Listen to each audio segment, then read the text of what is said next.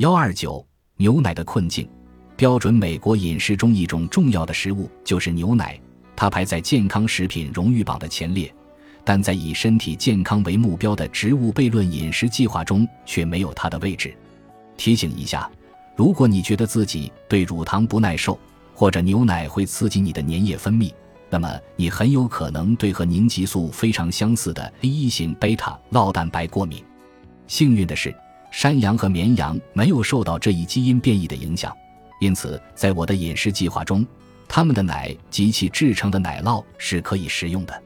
但我还要提醒你，它们都含有 N 强乙酰神经氨酸，这种糖分子会引发癌症和心脏病。本集播放完毕，感谢您的收听，喜欢请订阅加关注，主页有更多精彩内容。